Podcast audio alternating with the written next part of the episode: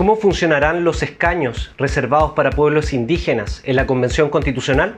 Soy Javier Pineda y esta es la explicación para Convergencia Medios.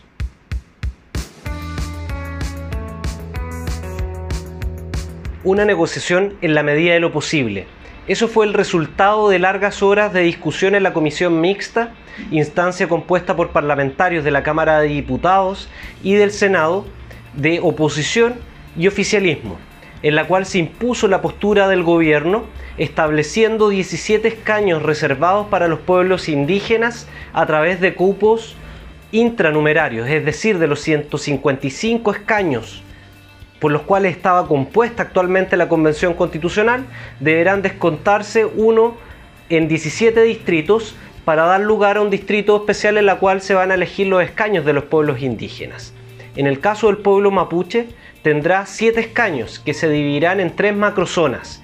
En el caso del pueblo aymara, tendrá dos escaños y los siguientes pueblos tendrán un escaño cada uno. El pueblo licanantay, Diaguita, Coya, Quechua, Chango, Rapanui, Yamano Yagán y el Cahuescar. En el caso del pueblo afrodescendiente aún no está claro si van a tener o no uno de los escaños, puesto que su votación va a ser separada en el Congreso.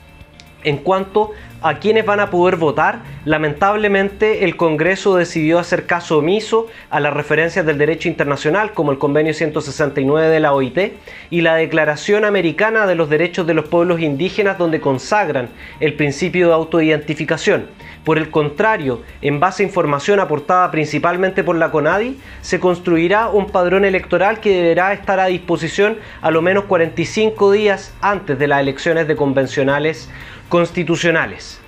Este caso nos demuestra una vez más cómo el veto de una minoría, en este caso del gobierno, termina imponiéndose y obligando a otros sectores a renunciar a su propuesta original, que eran 24 escaños reservados para los pueblos indígenas de carácter supranumerario. Esta amenaza la tendremos también en la Convención Constitucional, en la cual el Acuerdo por la Paz y la nueva Constitución estableció el derecho de una minoría a bloquear a grandes mayorías, tal como se ha demostrado en este caso. Por tanto, será nuestra tarea desbordar el proceso constituyente institucional y hacer posible las transformaciones de la nueva Constitución en la Convención Constitucional.